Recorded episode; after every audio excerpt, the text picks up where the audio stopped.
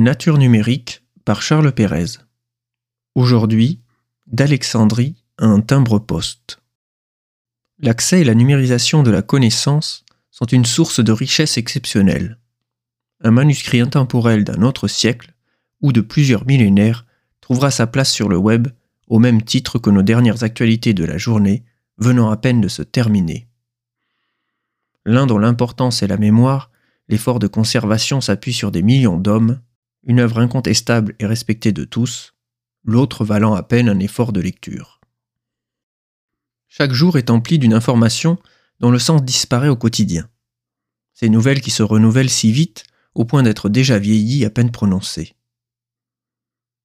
Les unes trouvent place dans des musées, dans nos bibliothèques, les autres dans nos boîtes à images. Tout y est, et même plus que tout. Il faut remonter le temps pour comprendre l'effort requis pour constituer un espace de savoir. La bibliothèque d'Alexandrie est l'un des joyaux disparus de notre planète. Elle avait la sublime ambition de regrouper en un même lieu l'ensemble des ouvrages de la civilisation grecque de l'époque. Merveille imaginée par Ptolémée I Sauter au IIIe siècle avant notre ère et dont la mission fut confiée à Démétrios de Phalère, disciple d'Aristote. Cette dernière regroupa à son âge d'or jusqu'à plus de 700 000 volumes, un travail de titan pour collecter et organiser les textes et les manuscrits. Loin de notre société de l'information, la société se voulait accéder avant tout et surtout au savoir. Cette bibliothèque avait déjà un point commun avec nos encyclopédies numériques, elle rendait accessible l'information en la mutualisant et en la regroupant dans des emplacements dédiés. Aujourd'hui, le web s'offre le même luxe. Il mutualise des informations, presque toutes les informations. Seulement, celles-ci ne sont plus nécessairement issues de savants. Elles sont le produit de chacun de nous à chaque instant. En conséquence, nous sommes embarqués dans une masse d'informations qui nous mène à ce que l'on appelle la surcharge informationnelle ou l'infobésité. Se tenir informé n'est pas l'immédiat synonyme de connaissance ni de sagesse. Une société de savoir n'est pas qu'une société informée. Une société informée n'est pas une société savante. À l'époque, la préciosité de l'information se devait certainement en partie à sa rareté. C'est bien cela qui choque au regard des millions d'ouvrages édités chaque année, au point même que l'on a vu l'apparition de machines et de logiciels à romans. Au même point qu'une information incertaine et infidèle, produite par tous et à chaque instant, peut être prise comme vérité. J'aime penser aux époques où le savoir était une quête et consulter un manuscrit une conquête.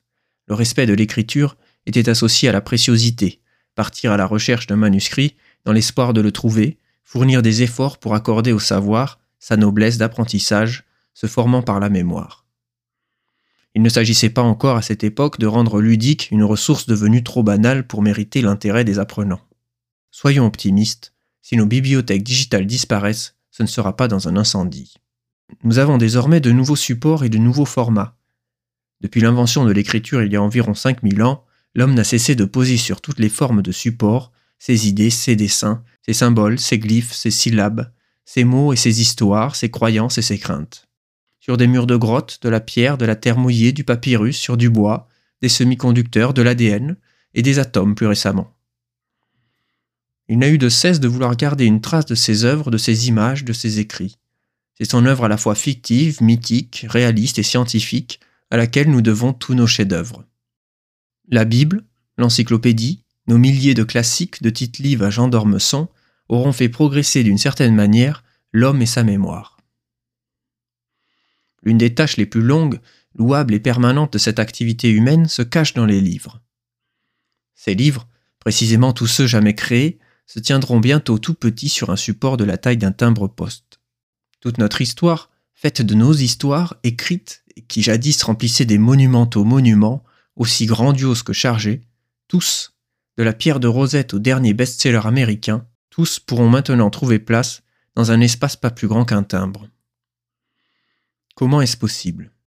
Les scientifiques ont réalisé l'exploit de créer une mémoire numérique à l'échelle atomique. En voici les détails. Elle n'est pour le moment robuste que jusqu'à 1 kilooctet seulement.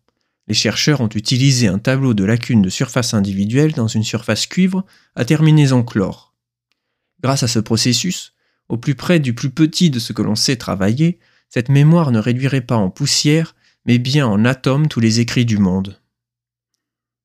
Sous cet angle, je ne saurais imaginer le volume d'informations que l'on peut mettre dans l'univers, ou plus simplement, le volume d'informations que contient l'univers.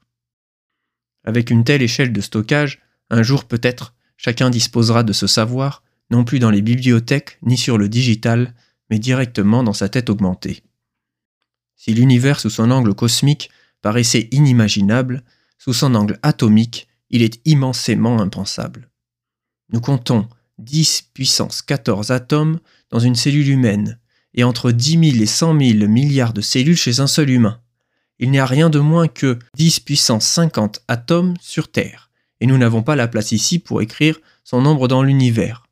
Dans une métaphore de l'homme comme information, Stephen Hawking proposera une comparaison du volume d'informations contenues dans nos livres et dans notre patrimoine génétique.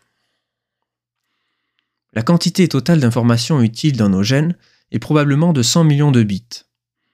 En revanche, un roman de poche pourrait contenir 2 millions de bits d'informations. Par conséquent, un humain équivaut à une cinquantaine de livres d'Harry Potter. La quantité d'informations transmises dans les livres ou via Internet est 100 000 fois plus élevée que dans l'ADN. Un grain de sable dans le désert ou une goutte d'eau dans l'océan pourrait bientôt se montrer fier face à nos manuscrits et à nos livres. Si importants soient-ils, bientôt, ils seront posés sur un presque rien d'atomes dans l'univers. Il me semble que chacun demeure sereinement à sa place, à son échelle et à son niveau d'importance. La goutte d'eau a pourtant ceci de rassurant tel que le remarquait le poète et philosophe Khalil Gibran, elle renferme les secrets de tous les océans. Un simple atome contient alors peut-être le secret de tout l'univers. Un seul homme, ou bien deux, le secret de l'humanité.